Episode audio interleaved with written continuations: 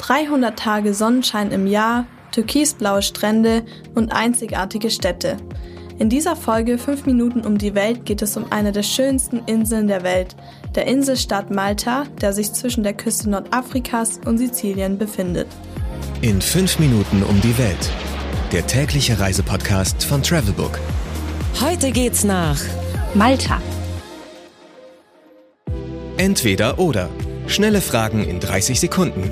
Auto oder öffentliche Verkehrsmittel? Auto, Pärchen oder Familienurlaub? Pärchenurlaub bzw. Urlaub mit Freunden. Entspannung oder Abenteuer? Eher Abenteuer. Kultur oder Party? Kultur. Teuer oder günstig? Eher günstig. Highlights, Lowlights, Must-Sees. Die Travelbook-Tipps. Was ist ein Highlight? Die blaue Lagune auf Maltas kleiner Nachbarinsel Comino gehört zu den schönsten Stränden der Welt. Das glasklare Wasser schimmert türkisblau und es ist einfach traumhaft dort zu schwimmen. Hin kommt man am besten mit dem Schiff, die mehrmals täglich vom Hafen Sliema abfahren. Die Ausflüge kosten je nach Jahreszeit zwischen 25 und 30 Euro. Und Geheimtipp von mir, wenn ihr von der blauen Lagune ein Stück an der Küste entlang läuft, kommt ihr zur Kristalllagune. Von dort aus könnt ihr zwar nicht ins Wasser, aber der Ausblick lohnt sich auf jeden Fall. Wo gibt es die besten Restaurants?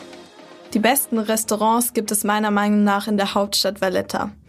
Wer auf frische Meeresfrüchte aus dem Mittelmeer steht, ist hier richtig. Meine persönliche Empfehlung ist das San Paulo Naufraga. In einer wunderschönen Location in einer Gasse auf Treppenstufen bekommt ihr verschiedene Speisen serviert. Was man unbedingt tun sollte. Zum einen sollte man zum St. Petersburg gehen. Von den Klippen kann man ins türkisblaue Wasser springen und die Sonne genießen. Ein weiteres Highlight ist die Popeye Village. Die kleinen, bunten Häuser sehen einfach aus wie auf dem Bild. Außerdem kann ich die blaue Grotte sehr empfehlen. Die Höhle ist einer der bekanntesten Malta-Highlights.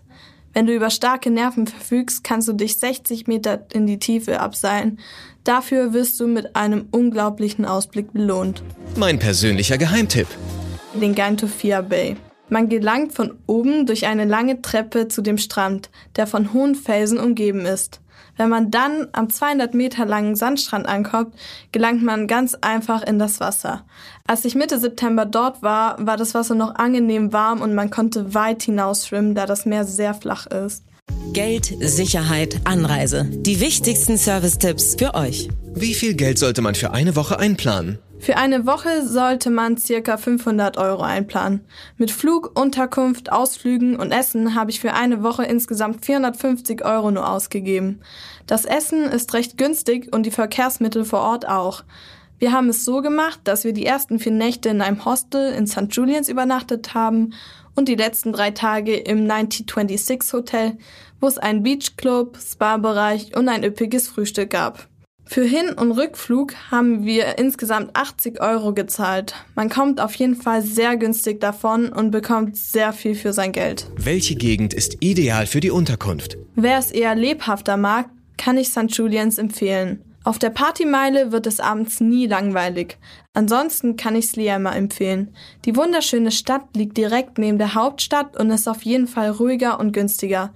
Trotzdem kommt man von dort überall gut hin.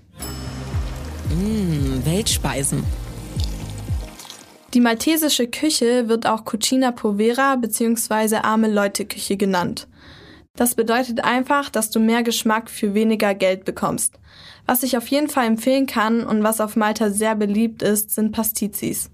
Das maltesische Streetfood-Gebäck besteht aus einer Blätterteigtasche, die entweder mit Ricotta oder Erbsenpüree gefüllt ist. Wer das lokale Bier von Malta ausprobieren will, sollte ein Zisk bestellen. Vorteilhaft ist, dass es direkt aus den lokalen Brauereien zu den Bars geliefert wird. Do's and Don'ts.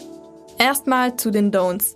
Ihr müsst darauf achten, dass auf Malta der Linksverkehr gilt, also fahrt ihr auf keinen Fall auf der rechten Spur. Ein weiteres Don't, was uns ein Einheimischer erzählt hat, ist, dass man auf keinen Fall in die Devil's Hole, eine runde Grotte, springen soll. Der erste Eindruck trügt, denn die Location lädt gerade dazu ein, in das türkisblaue Wasser zu springen. Allerdings kommt man nur schwer bei starker Brandung aus dem Wasser und dadurch kann man leicht ertrinken. Kommen wir nun zu den Do's. Plant auf jeden Fall eine Woche ein, denn die kleine Insel hat so unglaublich viel zu bieten. Von unzähligen traumhaften Stränden, malerischen Städten bis hin zu leckerem Essen. Plant auch einen Besuch bei den Nachbarinseln Gozo und Comino ein. Mit dem Boot könnt ihr ganz einfach ein Inselhopping unternehmen. Das war's auch schon wieder mit In 5 Minuten um die Welt, dem täglichen Reisepodcast von Travelbook. Ich hoffe, ihr konntet mit meinen Tipps und Eindrücken etwas anfangen.